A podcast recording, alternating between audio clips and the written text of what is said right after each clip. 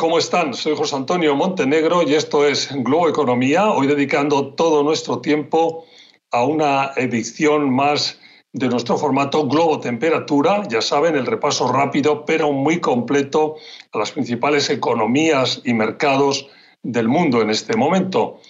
Hemos comenzado ya la segunda mitad de 2021, la pandemia sigue entre nosotros, aunque en los últimos seis meses la existencia de una vacuna efectiva ha cambiado bastante, bastante el panorama. Ahora se atisba un final para esta pesadilla, aunque seguimos teniendo problemas.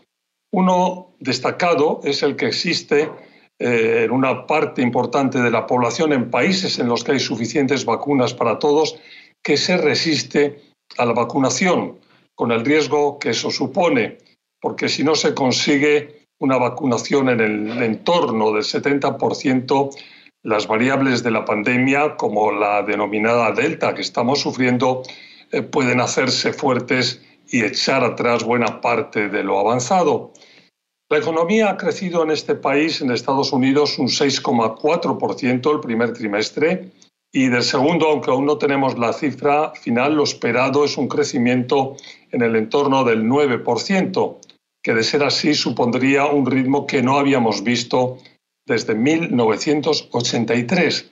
Por supuesto, ese fuerte avance obedece también a la fuerte caída del año anterior y desde luego al impulso que los paquetes de estímulo han producido en estos meses de atrás, pegados a ese tema que mencionaba de la vacunación exitosa, que sin embargo se ha atascado últimamente en determinados estados con grupos eh, grandes antivacuna.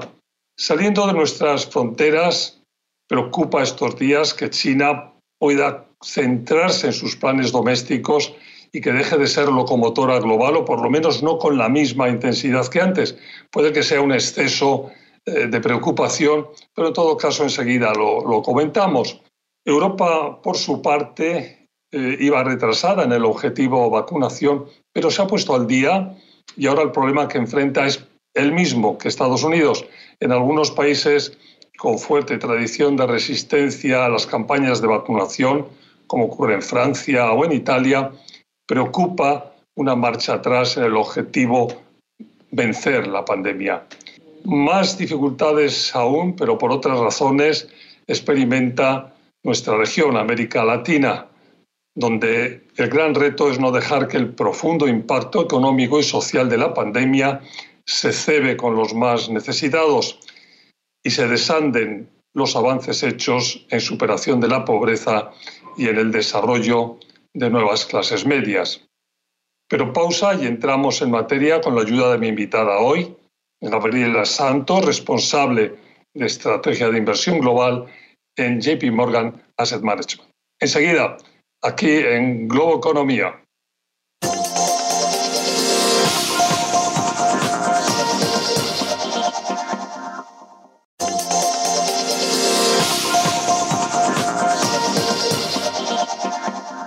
Hola de nuevo, como les decía hace un momento, mi invitada hoy es Gabriela Santos, responsable de estrategia de inversión global en JP Morgan Asset Management y una gran amiga por mucho tiempo de este programa.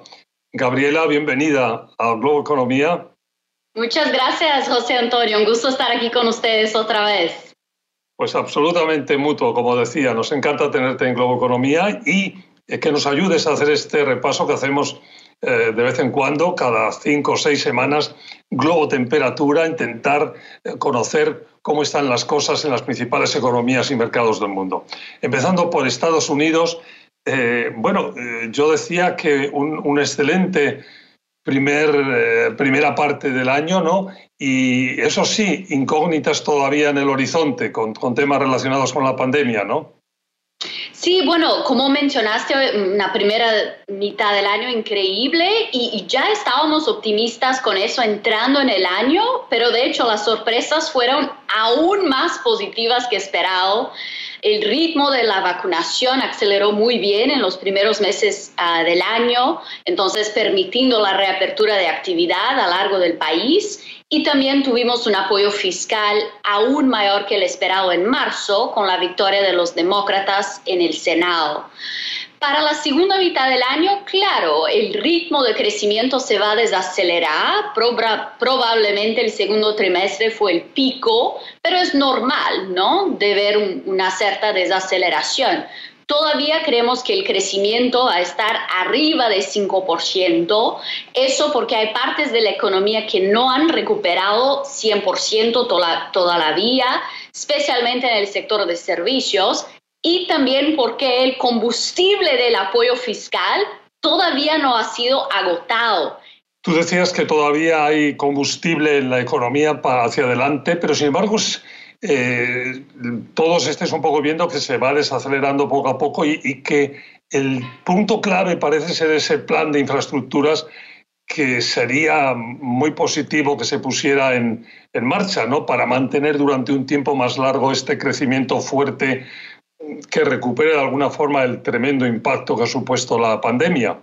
Sí, bueno, estamos teniendo todos estos ahora debates en el Congreso en Estados Unidos sobre los próximos planos fiscales, incluyendo uh, la infraestructura física ¿no? del, del, país. Y aquí no relacionado a la pandemia, pero de verdad relacionado al crecimiento a largo plazo de Estados Unidos. Y sí, creemos que invertir en la infraestructura eh, física es muy importante para mejorar el potencial de crecimiento del país. Eso ayudaría muchísimo con la productividad uh, y la generación de empleos también posiblemente. Gabriela, vamos a tenernos que enseguida una pausa, pero antes, mercados uh, que estáis esperando en los mercados estadounidenses en el corto plazo. Increíble que ya tenemos desde siete meses de alza en los mercados, ¿no? Siempre avanzados de lo que pasa en la economía real, ya siempre mirando adelante esta recuperación que ahora estamos viendo. Entonces, desde las mínimas de marzo 2020, el mercado ya está arriba 100% casi.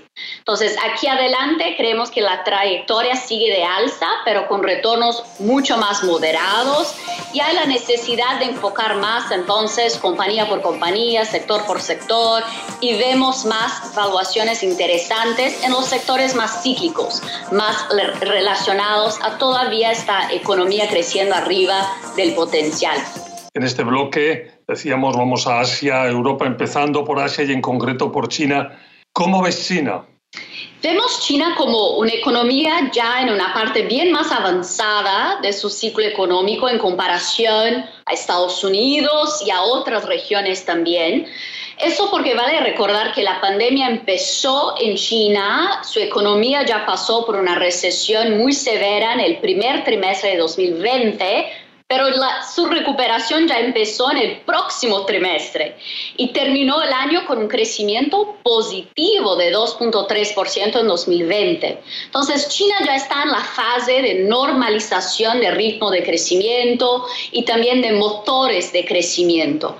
China ahora está enfocando su atención más en sus objetivos mediano-largo plazo, uh, que es enfocar en el consumo doméstico de los hogares, la innovación tecnológica, uh, estabilidad en términos de política monetaria y fiscal. Entonces, ya una economía en una fase mucho más avanzada. Con eso, en uh, la segunda mitad del año creemos que China va a seguir también desacelerando, regresando a su crecimiento que hoy en día sería normal, que es un crecimiento de PIB más cerquita de, cerca de 5.5% y con la mayoría de este crecimiento representado por, pero el consumo de los hogares. Una fase muy distinta ya en China de, esta recuperación. Déjame que introduzca, que te pida la, opinión sobre el tema que está estos días en, el, en, en, en la, las noticias y en la polémica de esa eh, bueno, intervención china o algo más en el tema de compañías tecnológicas y también vinculadas con la educación, que empieza a, a preocupar. Bueno, el tema de regulación en China uh, es un tema que ha pegado a los inversionistas de sorpresa a lo largo de los últimos seis meses, porque la prioridad de China es innovación tecnológica como el camino de la prosperidad para los próximos años, pero hemos aprendido que va a venir con alguna regulación del sector, principalmente de las grandes compañías. Bueno, déjame que saltemos eh, océanos y nos pongamos en Europa Bueno, Europa, yo decía en mi introducción que ha tenido problemas con el tema, iba muy lenta con la vacunación, pero se ha puesto al, al día y ahora está en un, eh, un poco acercándose ¿no? a una situación como la que tenemos aquí ¿no? en Estados Unidos. Sí, vemos Europa como solo unos tres meses retrasados de Estados Unidos en su recuperación económica, decepción en el primer trimestre del año, regreso de, de cierre de actividad, pero ah, ya vemos muchos indicadores económicos mostrando una aceleración muy buena en Europa en el segundo trimestre y siguiendo aquí en el tercer trimestre. Eso porque Europa mejoró muchísimo su ritmo de vacunación después de abril, ahora con un percentual de esa población vacunada arriba de Estados Unidos y con eso la reapertura de actividad en los principales países. Europa también hay un apoyo fiscal relevante ah, y eso va a ayudar mucho en la segunda mitad del año que los países van a empezar a recibir el apoyo fiscal que fue ah, implementado ah, el año anterior, el plan de la Unión Europea fiscal como todo. Eso va a ayudar muchísimo a Italia, España, entonces vemos ah, muy bien la recuperación en Europa y particularmente fuerte en la segunda mitad del año, solo un trimestre retrasado de Estados Unidos. Para los mercados, el interés en Europa está aumentando porque mucho optimismo ya está en Estados Unidos. Ahora Europa es como que la próxima región a donde hay el potencial de aceleración económica y aceleración de utilidad de sus compañías que son muy cíclicas, que son muy relacionadas a la economía. Gabriela, pues nos vamos a una pausa. Cuando volvamos, mercados emergentes y nuestra región, América Latina. Sigan con nosotros Globo Economía.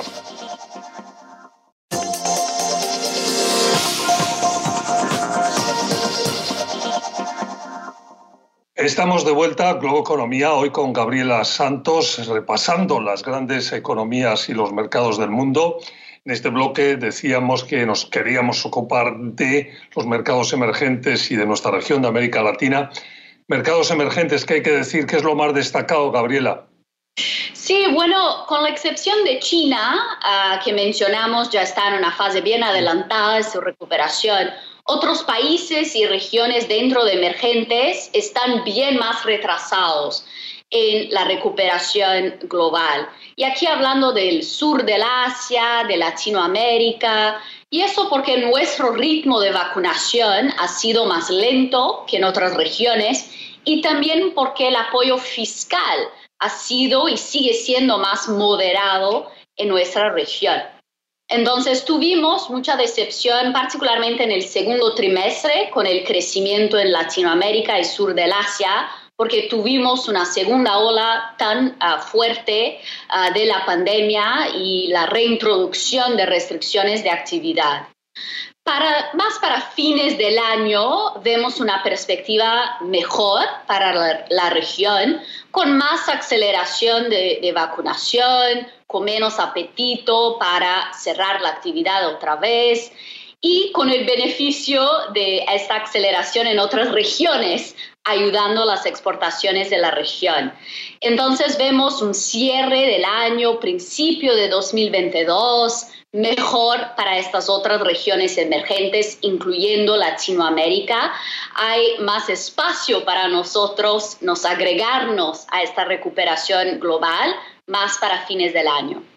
Yo mencionaba en mi introducción que, bueno, una de las preocupaciones grandes, especialmente en nuestra región, es que podamos dar pasos atrás, primero en el tema de la eliminación de la pobreza, que es lamentablemente todavía tan importante, y también en el tema de, debilitar esa clase media floreciente que, bueno, poco a poco se ha ido construyendo.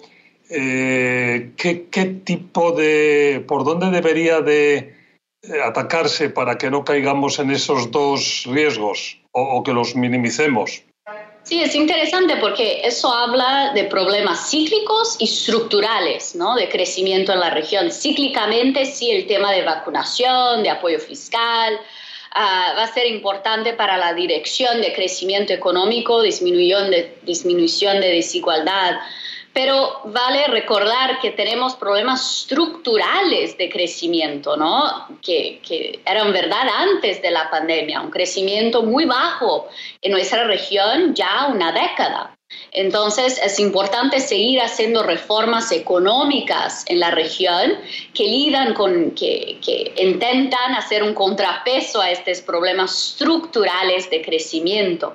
Ah, y aquí es muy importante tener entonces un enfoque en cómo mejorar la productividad de los países en la región, cómo tener un poco más de visibilidad de política económica para disminuir la incertidumbre eso todo ayudaría mucho a mejorar el potencial de crecimiento de la región.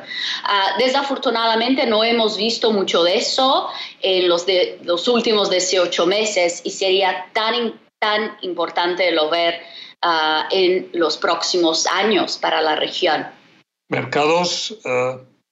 Bueno, e, es interesante, ¿no? Mencionamos los mercados adelantados. Ah, mirando a dónde vamos a tener la próxima recuperación, a dónde los precios están interesantes. Mencionamos Europa como un, candidato ahorita. Y los inversionistas están mirando, ¿qué? Pero ¿y después de Europa? Y ahí están mirando sur del Asia, Latinoamérica, ya mirando la recuperación más para fines del año, junto a precios interesantes y haciendo una posición que podemos llamar de corto plazo en nuestros mercados, lo que debería apoyar acciones y monedas en Latinoamérica y otros mercados emergentes. La cuestión para nuestra región es que esta inversión no es mediano o largo plazo, dado los problemas estructurales y la incertidumbre que mencionamos. Es más una inversión táctica para oportunidad mediano largo plazo, ahí la atención sigue muchísimo enfocada en, China, ¿no? Eh, dentro de países emergentes.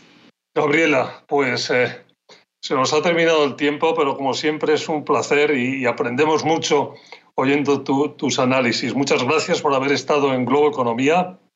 Gracias a ti, José Antonio. Un gusto como siempre. Pues Gabriela Santos, responsable de estrategia de inversión global en JP Morgan Asset Management. Muchas gracias. Gracias a ustedes por su atención y recuerden que ahora además de esta versión estándar tienen la versión audio en podcast de Globo Economía para que nos puedan escuchar en cualquier momento del día, de la noche y en cualquier situación. Hasta la próxima semana.